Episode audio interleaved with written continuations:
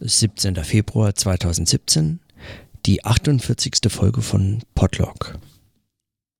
Heute möchte ich eine ganz kurze Notiz dazu machen, wozu ich eigentlich schon an ganz unterschiedlichen Stellen immer mal wieder,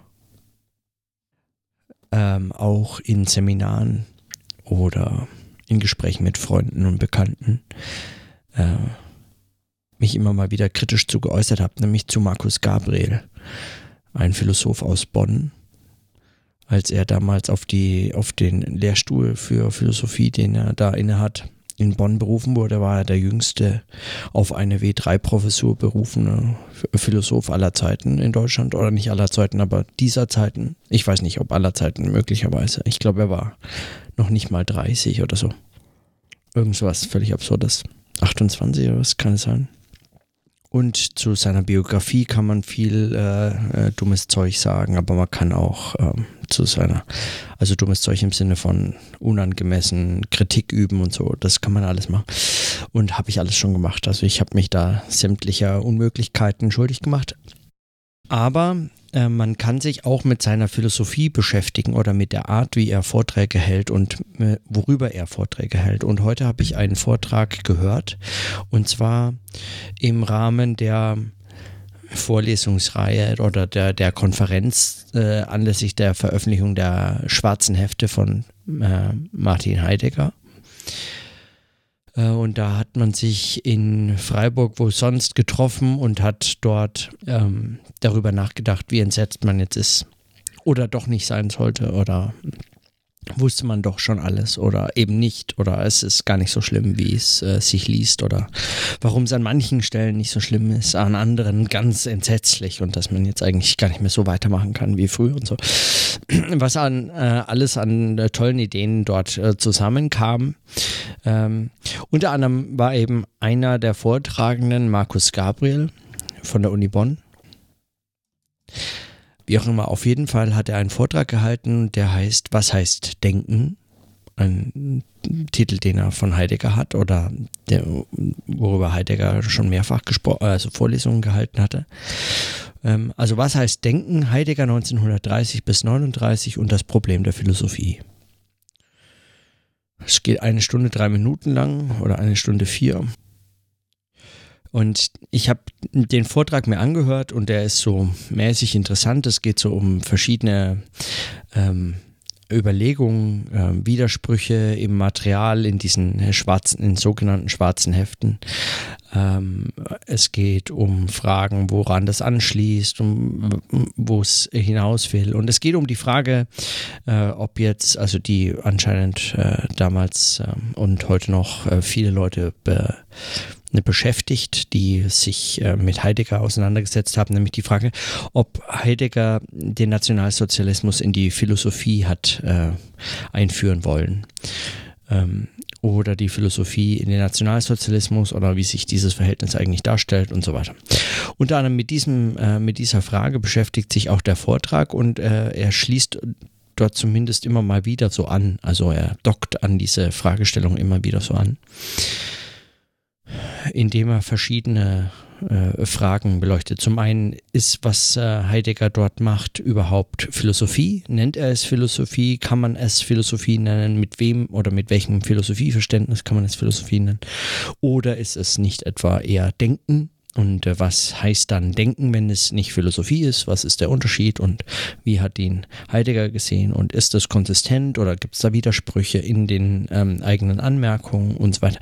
Wie verhält sich das Ganze zu Weltanschauung? Hat das irgendwas mit Weltanschauung zu tun? Ist Philosophie eine Weltanschauung oder etwas anderes? Ist das Verhältnis ein komplett absolut getrenntes oder ein eigentlich in dieser radikalen Trennung äh, zutiefst zusammengehöriges? Ähm, und was hat äh, dann Philosophie und Weltanschauung wiederum mit Denken zu tun und, ähm, und was hat das alles mit Kant zu tun und äh, was hat das alles mit den Deutschen zu tun oder dem Deutschen, dem generischen Deutschen ähm, und dem Nationalsozialismus und ähm, ideologischen Zusammenhängen äh, dieser Zeit. Und ähm, so. Und ohne dass ich jetzt auf den Vortrag, also weil der ist, ich, also ja, den kann man sich anhören. Es ist äh, eine Stunde lang ein Wasserfall von Gabriel, wie man äh, Markus Gabriel eben kennt. Er, ähm, ähm, er spricht ja sehr schnell und, ähm, und so ein bisschen wie ähm, so ein bisschen wie so ein aufgedrehter äh, Spielautomat, hat man den Eindruck, ja, also äh, so, so wie jemand, der sich ganz, ganz, ganz, ganz, ganz, ganz lange hat zurückhalten müssen äh, und durfte nichts sagen. Und dann endlich hat äh, die Mama gesagt, ja, okay, Bub, jetzt darfst du auch mal was. Und dann äh, hat er sich ganz viel gemerkt vorher und dann hat er es alles schon vorbereitet und dann muss er es ganz schnell loswerden und äh, will auch lustig sein und hat aber, also äh, äh, er will so lustig sein, aber er kann, also ne, er kann gar nicht so schnell lustig sein, weil er so wenig Zeit hat für die ganzen Witze, die er unterbringen muss und die ganzen klugen Sachen, die er sagen will. Und zum Teil, und äh, das ist, äh, also mag ich gar nicht so sehr im Detail beurteilen, weil dazu habe ich das ganze Zeug nicht gelesen, was er da ähm, äh, referiert und er referiert unheimlich viel. Also er ähm, er bringt hauptsächlich Literatur ein, also ähm, Philosophen, die er querbeet zitiert, was er braucht. Ähm, er geht da, ähm, sagen wir mal, wie, wie kann man, also positiv formuliert würde ich sagen, er geht sehr selbstbewusst mit seinem Lektüre-Hintergrund um, ähm, den, den er sehr stark macht und ähm, sehr souverän eigentlich so durch diese verschiedenen Texte sich durchzitiert ähm, und dann seine Argumente ausbaut. So. Und der Vortrag ist so mittelinteressant, also weil, also, ja, es kommt nicht zu einem wahnsinnig überraschenden Ergebnis, beziehungsweise ich frage mich, inwiefern das wirklich interessant ist, die Frage zu stellen, ob, ob jetzt, äh, ob das jetzt, ob, ähm, ob Heidegger die, äh, die, den Nationalsozialismus in die Philosophie eingeführt hat oder ins Denken. Und das, und das abhängig zu machen von der Frage, was er jetzt mit Denken und was er mit Philosophie meint und ob es da Unterschiede und Diskrepanzen oder Inkonsistenzen in seinen eigenen Definitionen gibt. Oder ob es umgekehrt sich verhält, dass er die Philosophie in den Nationalsozialismus hat einführen oder das Denken oder ob das Denken irgendwie im Nationalsozialismus eigentlich eine Form äh, gefunden hat oder dass es beides sich zur Weltanschauung in irgendeiner Form verhält und wie es sich dann zur Weltanschauung verhält.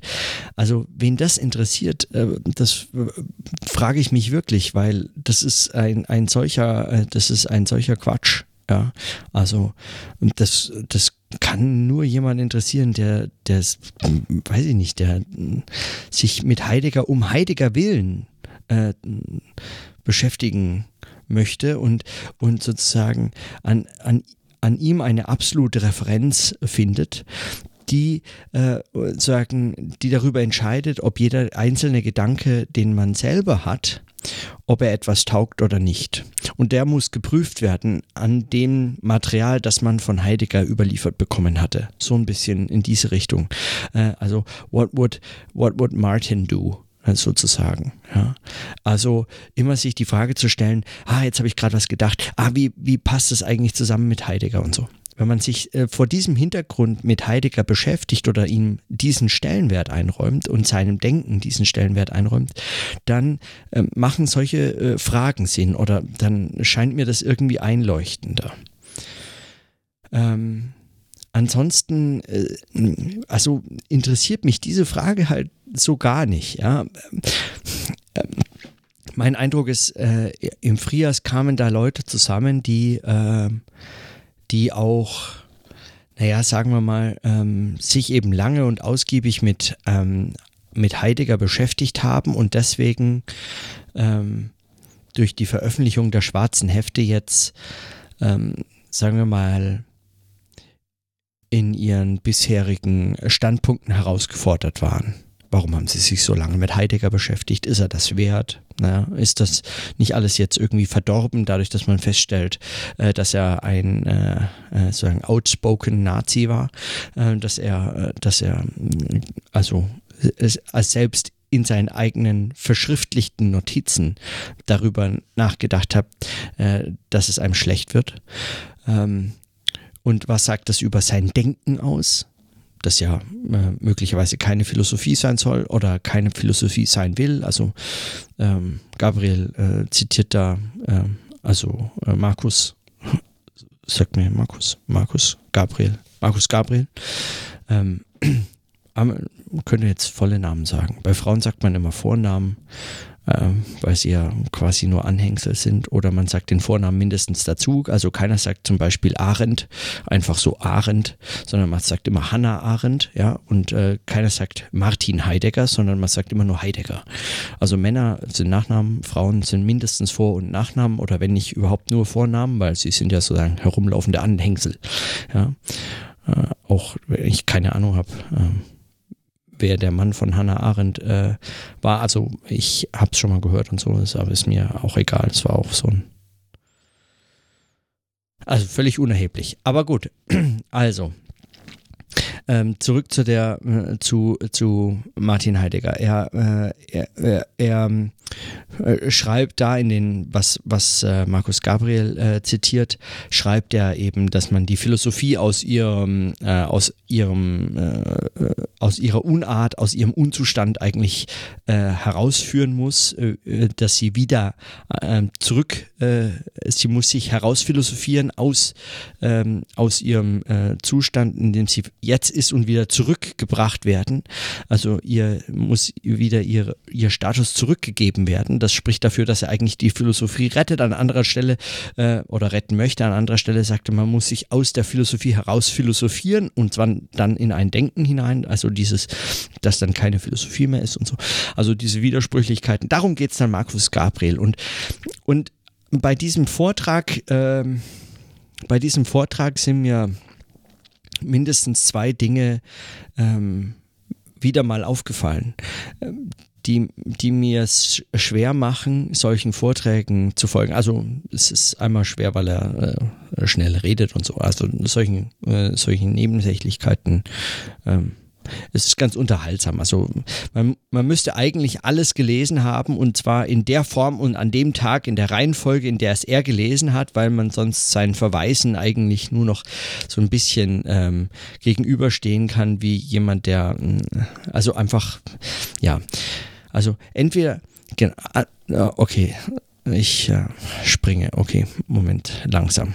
Also, zwei Sachen, die ich beobachtet habe. Das eine ist, ähm, wenn man jemanden über Heidegger sp äh, sprechen hört, dann ist, was Heidegger geschrieben hat, noch anstrengender. Ja, also Heidegger hatte ja so eine sehr sprachnahe, also mit dem Sprachmaterial selber arbeitende, sozusagen die Worte auf äh, äh, so ganz äh, genau äh, äh, ganz genau umwälzende, umdrehende, hin und her wendende Art äh, über Sprache und über äh, das Denken nachzudenken in diesem, äh, in diesem Mitsprache denkenden. Ähm, das kann einen äh, faszinieren und ähm, und es gibt auch Professoren, die das, äh, die das sehr gut rüberbringen, dass einen das fasziniert oder faszinieren kann. Und wenn man äh, Heidegger selber liest, dann kommt man da so ein bisschen rein. Also dann wird man auch so ein bisschen mitgenommen in dieses, äh, in diese Art äh, über Sprache nachzudenken. Und das ist was, dem ich schon etwas abgewinnen kann. Wenn allerdings dann so eingefleischte Heidegger-Fans, die so äh, ganz äh, tief drin scheinen, oder jemand, der auch nur so ein bisschen über Heidegger, aber halt sozusagen Heideggert, ja, also so ein bisschen über Heidegger auch so ähm, zeigen möchte, wie gut er eigentlich mit einer solchen Sprache auch hantieren kann, ohne sie sich selber angeeignet zu haben oder so, ähm, dann wird Heidegger unerträglich also dann wird es gleich wirklich richtig an unerträglich. Ähm, vermutlich ist ihm das selber aufgefallen, weshalb es gab ja, also es gibt ja dieses, ähm, es gibt so eine, ein, ein, man sagt sich so ein Zitat aus Heideggers Vorlesung, dass er einmal ähm, auf, die, äh, auf die Frage eines Studenten, der der sagen seine Frage so formuliert hatte, dass es von Heidegger selbst hätte kommen können, hat er hat Heidegger dann nur geantwortet, geheideggert wird hier nicht. Und ähm, und so ein bisschen liegt es vermutlich darin, dass er das selber unerträglich findet. Das ist so meine meine These. Aber nur in der sagen nur in dem, dass ich darüber höre, wie jemand über Heidegger spricht und das wirklich ganz also das noch unerträglicher als man schon Heidegger unerträglich finden kann und man kann das unerträglich finden. Das war das eine, äh, was mir aufgefallen ist. Das andere, was mir aufgefallen ist, und mir ist gerade aufgefallen, ist, ist mir noch ein drittes aufgefallen, aber dazu dann danach. Also das zweite, was mir aufgefallen ist, war, dass ähm, das, was mich an Markus Gabriel oft äh, stört und dazu bewegt hat, äh, bewogen hatte, äh, immer mal wieder äh, bissige Kommentare oder alles Unmögliche, was man über Markus Gabriel sagen kann, äh, leider schon mal gesagt zu haben. Ähm, was mich dazu äh, bewogen hatte, war, ähm, war diese Art, äh, diese Art des Philosophierens. Und bei ihm ist es ganz, ganz, ganz explizit, würde ich, also würde ich meinen, kein Denken im Unterschied zu einer Philosophie, sondern eine Philosophie und zwar eine sehr akademische Philosophie. Die kommt so ein bisschen äh, Rockstar-mäßig äh, oder so ein bisschen ähm, so ein bisschen ähm, handgezimmert oder ähm, wie will man sagen, irgendwie so Street Art mäßig daher, also weil er so ein bisschen spricht, so flapsig, er baut es so ein, macht es so sehr, sehr gut, also performativ auch sehr gut, er, sehr, er spricht sehr frei, er spricht ähm, äh, eben sehr souverän in den verschiedenen Texten, zitiert ganz wild und äh, frei sich durch äh, Jahrhunderte von Philosophiegeschichte durch. Ähm, äh, baut das immer wieder in lustigen, äh, lustigen, äh, in lustigen Ane lustige Anekdoten ein und immer mal wieder in so ganz ähm, ja, in so penible Argumentationszusammenhänge. Ähm, äh, und das ist was, was mich wirklich äh, wahnsinnig macht an, an, an so manchen Philosophen. Es gibt einige Philosophen, die die das überhaupt nicht, äh, die das überhaupt nicht machen. Aber es gibt manche Philosophen, die, äh, die wirklich äh, so, so ganz penibel ähm, so richtige Klugscheißer-Philosophie betreiben, ja, also so, ähm, äh, ja, also das sei doch ein Definitionsproblem und wenn das eben nicht Philosophie ist, wenn er es schon gar nicht Philosophie nennt, dann kann man auch nicht sagen, er führt die Philosophie in, das, äh, in, in den Nationalsozialismus oder den Nationalsozialismus in die Philosophie ein, weil das sei doch gar nicht äh, Philosophie, sondern er nennt es Denken und so. Und dann geht dieses Argument gar nicht, dass man dann äh, mit einer solchen Klugscheißer-Philosophiererei äh, völlig den Punkt verliert. Also weil, weil's, äh, also weil man jeden oder jede abhängt, die an irgendwelchen ähm, also sagen, an irgendwelchen äh, über, über die einzelnen äh, Definitionsprobleme oder so. Und zwar nicht im, im starken Sinne, im starken spekulativen Sinne, in der man auch Definitionen verstehen kann. Ähm, also bei Adorno findet man das sehr schön ausgeführt, diese Überlegung zu unterschiedlichen Arten des Definierens in der Philosophie und die Bedeutung dafür. Ähm, äh, ähm, also nicht in einem solchen starken spekulativen Sinn äh, äh, definieren, sondern ganz äh, schlicht und simpel irgendwie äh, die Grenzen eines einer äh, eines eines äh, eines Wortzeichens, also sagen eine Art Einigung darüber zu erzielen, was man mit etwas meint, worauf es verweist und was dann ausgeschlossen und was eingeschlossen sein soll und so. So ein ganz ähm, ganz alltagssprachliches Verständnis von defini definieren und ähm, in diesem Sinne äh, folgen diese, äh, diese, diese Argumentationen, diese Form des äh, Philosophierens äh, einer, ja, die, die bekommen dann so einen Klugscheißer Philosophiererei äh, ähm, Duktus oder wie soll man sagen.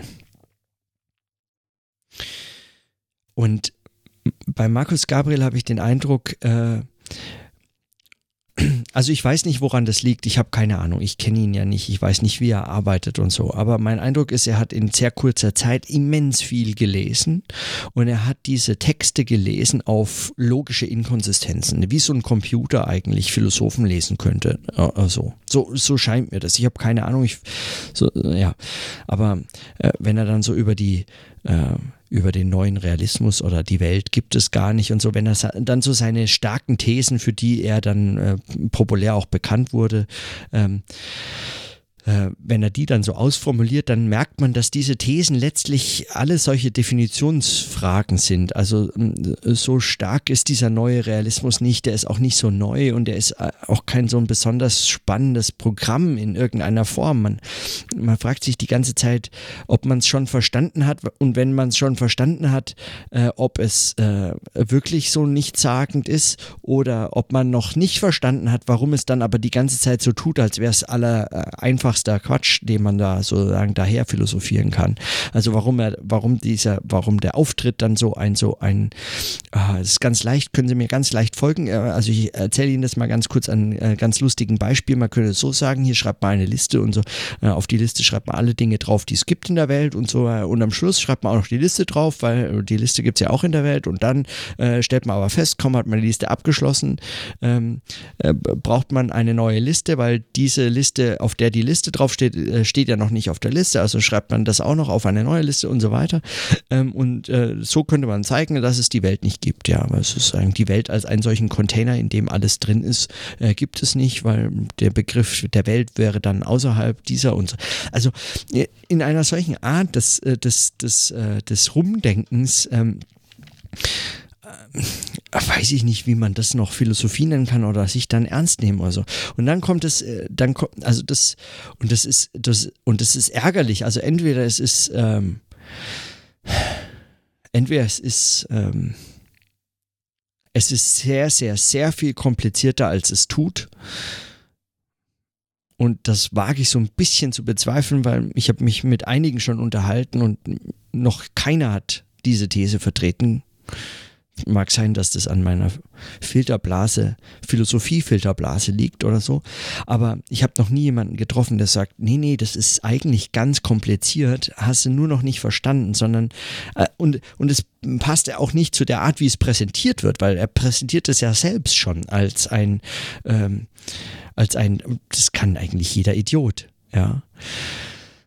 Und diese Form, äh, dieser, dieser Vortrag, dieses Zitieren und dieses Argumentieren ohne einen äh, wirklichen, ein, ein, eine wirkliche Auseinandersetzung, irgendeinen ein, einen neuen Gedanken zu denken, irgendetwas, was sozusagen davor nicht gedacht war, sondern letztlich auf irgendwelche Inkonsistenzen hinzuweisen, äh, vermutlich irgend so eine Art von Philosophie, die irgendwann mal von Computern einfach übernommen werden kann, weil können die viel schneller prüfen, ob es da irgendwelche, ob, ob Heidegger in äh, Heft 11 und Heft äh, 17 oder was, keine Ahnung, wie viel gibt es denn da, ähm, äh, ähm, ob der äh, den Begriff auf der einen Seite mal so und auf der anderen Seite mal so verwendet hat und ob das eigentlich sich widerspricht oder ob das was also, also das ist so also was habe ich davon ja was was was will ich das wissen? Warum sagt mir das jemand? Also und warum nennt er das auch noch Philosophie und nicht einfach nur ähm, äh, besserwisserisches Vorlesen oder so. Ich verstehe es nicht. Und, und, wenn man das, weil ich, wenn ich das zu, wenn ich dazu höre, dann ärgert mich das ein bisschen. Zunächst finde ich das lustig, unterhaltsam und irgendwann auf, auf die Dauer eben, in dem Fall eine Stunde, ähm, nervt es mich. Frage mich, was, was das soll. Ich habe, also, genau. Und der dritte Punkt, äh, den ich da noch, äh, der mir dabei noch, also bei diesen Überlegungen zu Markus Gabriel und dem Vortrag zu Heidegger und so, ähm, der mir dazu noch eingefallen ist, ist ein äh, Hinweis von, äh, von Blumenberg. Ähm, da hole ich mal mir gerade das Buch. Und zwar just ähm, in dem aus dem Buch, aus dem ich hier in meinem Podlog auch schon mal in einer Folge äh, den Gefälligkeitenaufsatz vorgelesen habe. Und in dem Aufsatz danach, ja, also nicht, bei, nicht in, dem äh, in dem Aufsatz danach, sondern auf äh, Seite 146, äh, 145, 46, ähm, da gibt es ein, äh, einen Aufsatz, der, ein, einen kleinen Text, der heißt, darf Philosophie schwer sein? Ich lese den mal vor, der ist nicht lang, eine, eineinhalb Seiten. Darf Philosophie schwer sein? Am Telefon sagte mir Frau H., die im Wintersemester 1957-58 in Kiel meine vierstündige Plato-Vorlesung gehört hat, sie habe nur die Hälfte verstanden und es mir damals auch gesagt, worauf ich erwidert hätte, nicht mehr als zehn Prozent. Das empört mich und ich repliziere sogleich, das ist nicht wahr, so etwas habe ich nie gesagt. Am ehesten nur zehn Prozent vielleicht nicht. Ich wehre mich nicht nur, weil die mir nachgesagte Äußerung nicht zu mir passt. Sie ist auch sachlich in der Philosophie fehl am Platze. Das Schwere der Philosophie liegt ihrer Natur nach nicht bei der Verständlichkeit oder Unverständlichkeit. Sie sind Randerscheinungen ihrer Darstellung und der, der, Schwierigkeit ihrer Hörer, sich auf eine Sache zu konzentrieren, die der äußerlichen Hilfsmittel zur Erregung von Interesse ermangelt. Das ist ein Punkt, an dem nur schwer weiterzukommen ist. Philosophie ist nicht interessant. Sie kann es nur werden, wenn man hinnimmt, dass sie es vorläufig nicht ist und damit fertig wird. Die Reaktionen, die der akademische Lehrer in dieser Disziplin unter der Voraussetzung erreichter Konzentration seiner Hörer der Sache nach erwarten kann und voraussetzen mag, lautet etwa, das ist nicht schwer, aber ich wäre nicht darauf gekommen, schon gar nicht darauf, was daraus folgt. Darin unterscheidet sich die Philosophie nicht von manchem anderen. Den Satz des Pythagoras begreift man leicht, aber man muss zugeben, dass man von selbst nicht darauf gekommen wäre. Wer sich erzählen lässt, wie wir dazu kommen, für sicher zu halten, dass alle Dinge eine Rückseite haben, kann unmöglich, sofern, sofern er zugehört hat, behaupten, das sei schwer zu begreifen. Wohl aber wird er mit Recht sagen, sich eine solche Frage zu stellen, wäre ihm nie in den Sinn gekommen. Schon gar nicht hätte er ihr irgendeine Erheblichkeit zugesprochen, wenn sie ihm als Problem von irgendwem bezeichnet worden wäre. Philosophie darf nicht schwer sein, sonst ist etwas faul bei dem, der sie vertritt. Und natürlich ist bei jedem, der etwas vertritt, auch etwas faul. So werden die Sachen schwer. 15.10.1983 aus ganz unterschiedlichen Gründen ähm, war mir dieser Text ähm, eingefallen, als ich Markus Gabriel zugehört habe. Zum einen, weil die Probleme, die dort verhandelt werden, nicht mal solche sind, die in der Darstellung oder wenn man sie hört, einem nicht schwer verständlich scheinen, sondern also eingängig, sie werden auch so präsentiert, ne? sind relativ, sondern es sind welche, wie es Blumenberg hier schreibt, klar, darauf wäre man nicht gekommen, dass es ein Problem ist.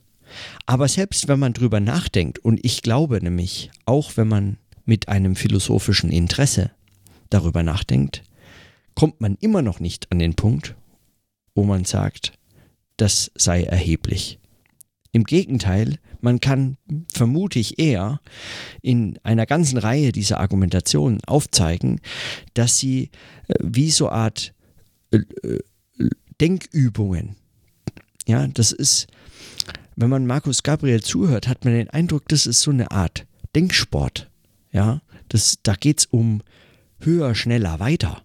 Da geht es um mehr Argumente in kürzerer Zeit oder mehr Philosophen in noch kürzerer Zeit nennen, zerlegen, neu zusammenbauen und hinterher sagen, es ist ganz neu. Oder es, es ist Markus Gabriel. Oder das war mein Argument. Oder das habe ich schon äh, vor vier Monaten, weil so viel länger lebt er noch nicht, äh, gesagt und geschrieben in acht Büchern.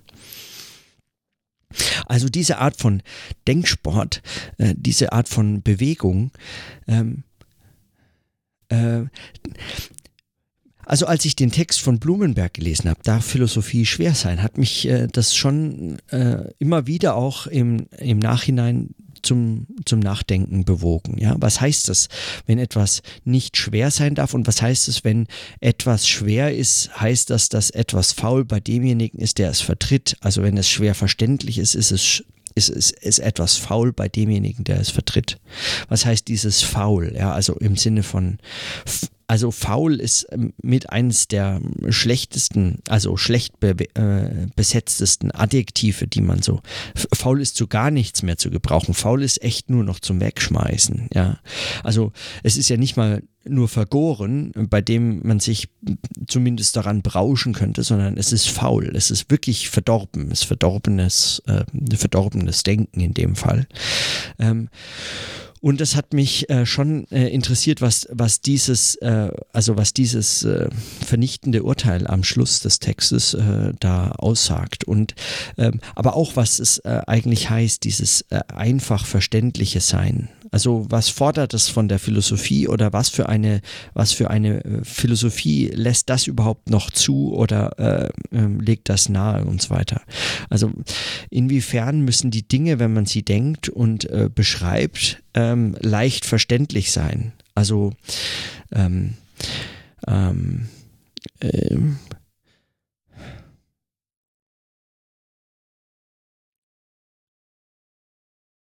Es schließt auch philosophisch natürlich an ganz unterschiedliche hm, Probleme oder schon behandelte Fragen an. Also inwiefern ist äh, überhaupt Welt ein äh, dem Denken adäquates, ähm, äh, ein gegenständliches, das, das man überhaupt denkend erfassen kann und, ähm, und inwiefern ist, gilt das für das Denken ja, als Gegenstand des Denkens. Äh, kann man das Denken überhaupt denken? Ist das Denken dem Denken überhaupt ein zugänglicher Gegenstand? Und, und wenn ja, wie? Und, ähm, und in dem Fall hier ja und einfach. Ja, also ja, und man kann es ganz einfach darstellen. So ungefähr auch die Forderung Blumenbergs. Und der kann man viel abgewinnen im Sinne von, ne, also man kann ja auch so eine gewisse Allgemeinverständlichkeit dort äh, äh, sich heraushoffen oder äh, hineinlesen oder so. Der Wunsch, die Dinge einfach nicht komplizierter als nötig ähm, zu machen und meistens, wenn etwas kompliziert sei, sei es auch komplizierter als nötig ausgedrückt.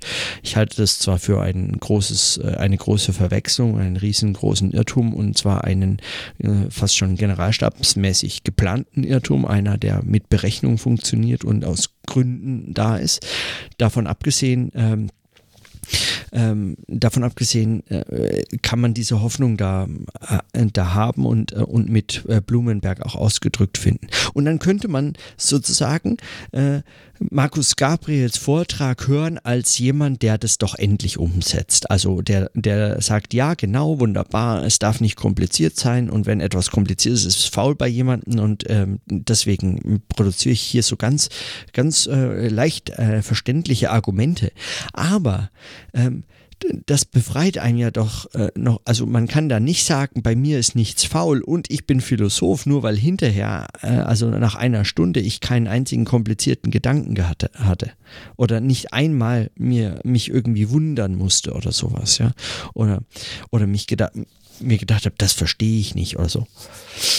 Und im Gegenteil, es befreit einen auch erst recht noch nicht davon zu fragen, inwiefern das erheblich ist. Ja, also wenn man Blumenbergs Text liest, dann kann man ja nicht, ähm, äh, dann kann man ja eben nicht herauslesen, würde ich sagen, dass es einen von der Erheblichkeit befreit. Zwar mag das im ersten Moment und jemanden, der sich nicht mit für Philosophie interessiert oder so, nicht als ein erhebliches Problem, also dieses der Rückseite beispielsweise. Ja klar, Dinge haben eine Rückseite, habe ich noch nie drüber nachgedacht. Als Problem ist es für mich auch überhaupt nicht erheblich, weil wann betrifft mich das? Ich weiß einfach, es hat eine Rückseite. Ich gehe jederzeit immer ständig davon aus und wenn ich davon nicht ausgehe, ist es nicht erheblich, dann äh, irritiert es mich auch nicht, dass ich gerade nicht davon ausgehe, dass es da eine Rückseite hat von diesem Gegenstand.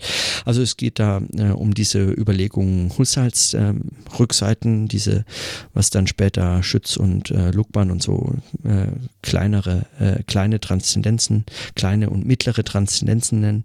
Ähm, also Dinge haben eine Rückseite, Räume sind auch da, wenn man nicht in ihnen ist oder sie haben eine Außenseite, auch wenn man sie nicht sieht und wahrnimmt und so weiter. Also diese Vorstellungen, diese phänomenologischen Überlegungen, äh, die mögen einem nicht als Problem erscheinen und äh, mögen einem als Problem vor allem auch nicht erheblich erscheinen, weil man ja eben den ganzen Alltag überlebt, wunderbar, ohne dass man darüber jemals sich hat äh, Gedanken machen müssen.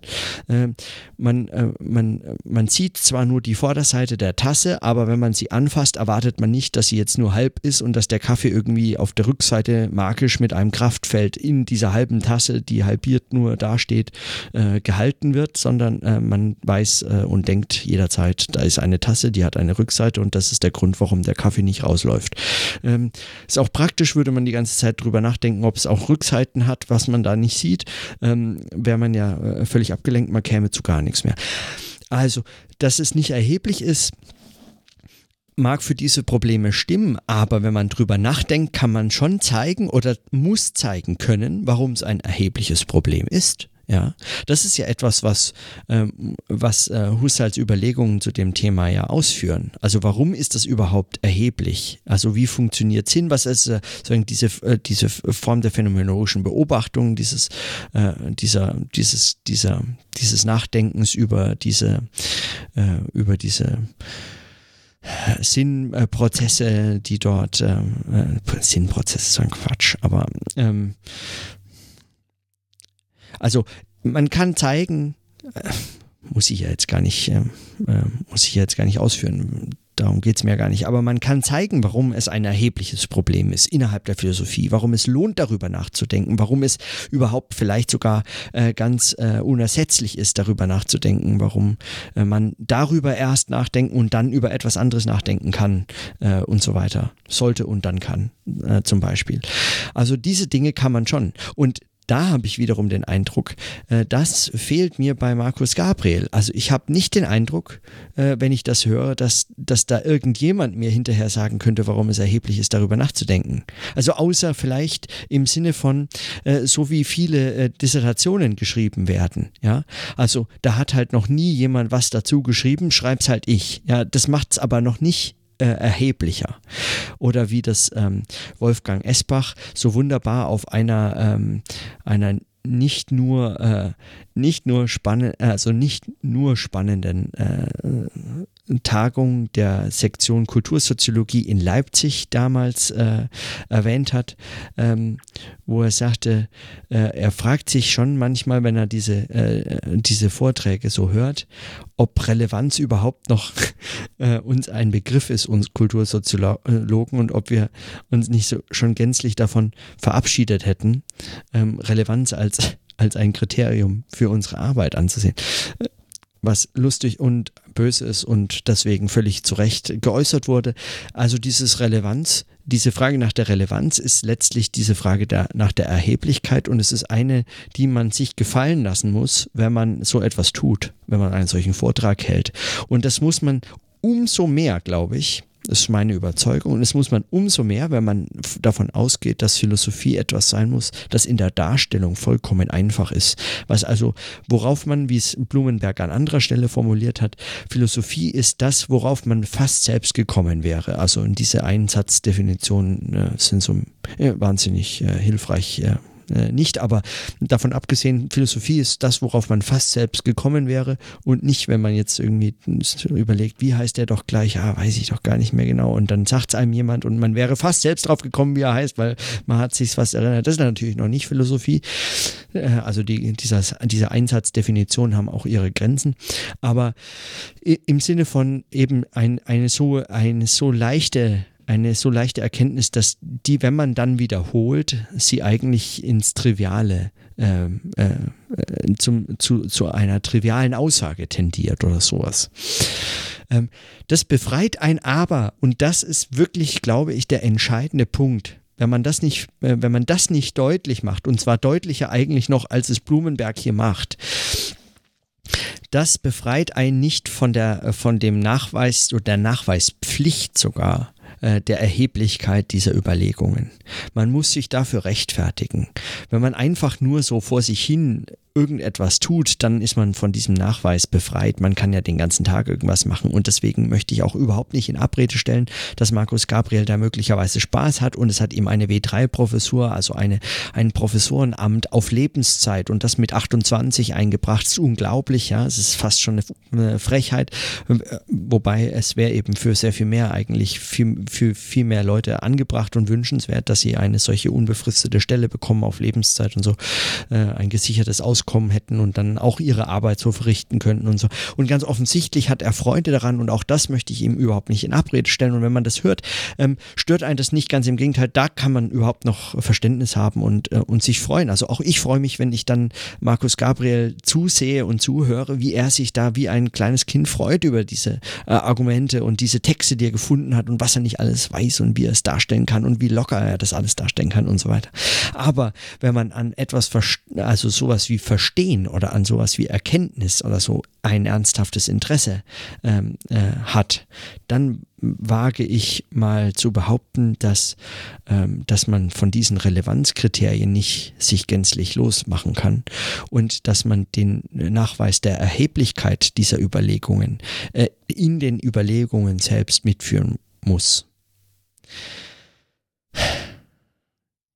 Jetzt würde ich eigentlich gern, was nichts mehr mit Markus Gabriel zu tun hat, aber weil ich jetzt darauf zu sprechen gekommen bin, ähm, äh, noch kurz äh, äh, noch den äh, letzten abschließenden Hinweis darauf machen, äh, äh, ähm, diesen letzte Notiz darauf hinsprechen, die, ähm, was mir gerade noch in den Sinn kam zu dem, zu dem Begriff, dass etwas faul ist, wenn die Dinge schwer werden. Ähm, wenn etwas faul ist, wenn die Dinge schwer werden. Mir scheint, dass, ähm, dass das äh, über, dass das über die, ja, dass das eigentlich über die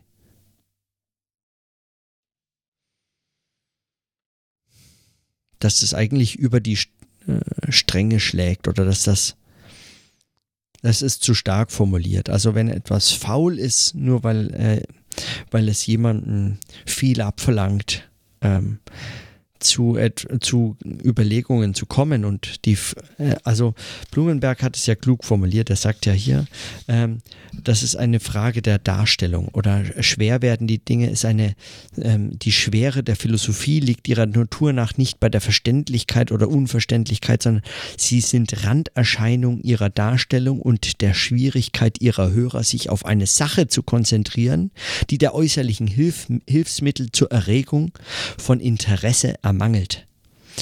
Also die Sache der Philosophie ist eine, die äh, gänzlich jeder äußerlichen Hilfsmittel der Erregung äh, von Interesse ermangelt.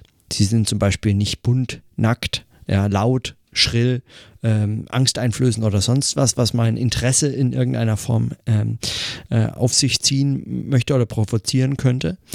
Ähm, darum geht es eben äh, der Philosophie in der Regel nicht, um solche Dinge. Und dann kann man sich ganz schwer konzentrieren und deswegen ist es eine Schwierigkeit der Darstellung, weil man, wenn man darüber spricht und man hat diese Möglichkeiten des äußerlichen Erregens von Interesse, ja, ähm, äh, also äh, äh, fast schon wie so eine Öffentlich Erregung öffentlichen Ärgernisses, ähm, hat man nicht äh, bei der Philosophie, dann, ähm, dann hat man ein, ein, ein, eine Schwierigkeit der Darstellung und der Hörer sich zu konzentrieren. Das äh, unterschätzt meines Erachtens den Zusammenhang von Form und Inhalt, also von, äh, von Denken und dem Gedachten. Ähm, dieser, dieser, also es ist ganz offensichtlich hier nicht dialektisch gedacht, ähm, aber, aber auch äh, unabhängig davon, also auch wenn man es nicht dialektisch äh, formulieren wollte an der Stelle, kann einem das äh, zu einfach äh, gesehen sein. Also die Sache, als wäre sie äh, unabhängig von ihrer Darstellung, als wäre äh, die, der Gegenstand der Philosophie gänzlich etwas, also sagen, etwas absolut anderes als die Art, wie, wie, wie man ihn sich erschließt und als wäre das nicht aufeinander verwiesen oder durch, also wechselseitig vermittelt oder wie auch immer man das darstellen möchte, ähm, äh, das unterschätzt, also das unterschlägt eigentlich diese Probleme und die Schwere der Philosophie, die kommt eigentlich aus diesem Zusammenhang, dass der Zusammenhang sich eigentlich erst in dem Denken, in der Bewegung, in dem, in der Darstellung ergeben sich diese Sachen erst als Sachen und so. Und, und diese Bewegung, also gerade für Phänomenologen ist es ja eigentlich ganz unerheblich, die Frage äh, sagen nach den Sachen. Ähm, und der Weg zu den Sachen und zurück, wie es äh, Blumenberg in so einem anderen äh, Sammelband von verschiedenen Texten von ihm mal genannt hat, äh, zu den Sachen und zurück. Also diese phänomenologische Betrachtungsweise ähm, ist ja da ganz entscheidend von Bedeutung, aber, ähm, aber das kommt hier, das wird hier so ein bisschen unterschlagen. Und, ähm, und mir scheint vieles, was an Schwere der Philosophie auftritt, ist eigentlich Ausdruck dieser, dieser Schwere dieser Bewegung oder dieses Zusammenhangs. Und dieser Zusammenhang ist eben, ähm, ist eben die Schwere, die sich ausdrückt, im äh, von selbst darauf zu kommen, was er dann später als dieses Ich wäre von selbst nicht darauf gekommen. Die Dinge selbst sind einfach, wenn man mal darauf gekommen ist, aber man wäre eben nicht von selbst darauf gekommen. Und diese Ich wäre nicht von selbst darauf gekommen ist eben genau dieser, dieser Weg der Darstellung der Sachen. Davon bin ich überzeugt. Und das ist sozusagen auch, worum sich, und jetzt äh, binde ich das, kann ich das wunderbar einbinden in meinen ganzen Podlog. Darum geht es, wenn man sprechend denkt. Ja, also äh, um diese Frage der Darstellung. Und wenn das sprechende Denken schwer, schwer wirkt oder an manchen Tagen mir große Schwierigkeiten bereitet, dann ist es eben dieses, diese, dieser Zusammenhang von Darstellung und also äh, von, von Darstellung und Gegenstand von, von Reflexion und Gegenstand von äh, äh, eben von, von, ähm, von Form und Inhalt und so weiter. Also muss man jetzt nicht noch weiter ausführen. Also könnte man viel dazu sagen und viel mehr als ich dazu sagen könnte, könnte man dazu vermutlich vor allem sagen. Und sehr viel Klügeres, als ich dazu sagen könnte. Aber ja, aber ich kann es nicht oder noch nicht und dann deswegen denke ich auch darüber nach. Die Schwere ist aber eben deswegen nicht gleich eine Fäulnis, äh, eine Fäulnis der Sachen. Ist etwas nicht etwas, was man, äh, was man sozusagen dem, dem Philosoph aufgrund des Verpassens der Sachen, ja, er verfehlt die Sache, um die es ihm geht. Also etwas ist faul, weil er verfehlt die Sache. Also das unterschlägt zu viel meines Erachtens, sondern die Schwere des, der Philosophie kann oft einfach auch eine Schwere dieser Auseinandersetzung zwischen, also dieser, dieses Zusammenhangs äh, von Reflexion und äh, Gegenstand, also eben die Bewegung des Denkens selber äh, betreffen. Und die muss nicht leicht sein. Die Verständlichkeit der Sache, einmal gefunden, einmal bewegt, sozusagen dann darzustellen, dieser Satz, so wie beispielsweise, wenn man das jetzt äh, gegen Blumenberg dialektisch wenden wollte, der Satz, die Wahrheit ist das Ganze, ist kein komplizierter Satz, ja. Aber äh, was, was er meint, äh, erfordert eine, einen immensen Aufwand der Darstellung und der Bewegung und sagen, zu diesem, ähm, und erst darin erfüllt er sich.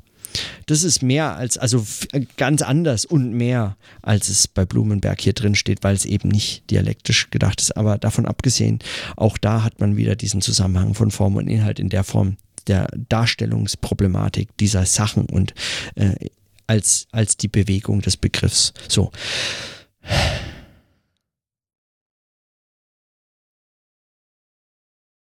Ja. Von Markus Gabriel über Blumenberg zu Hegel. Das reicht mir für heute. Dann bis morgen.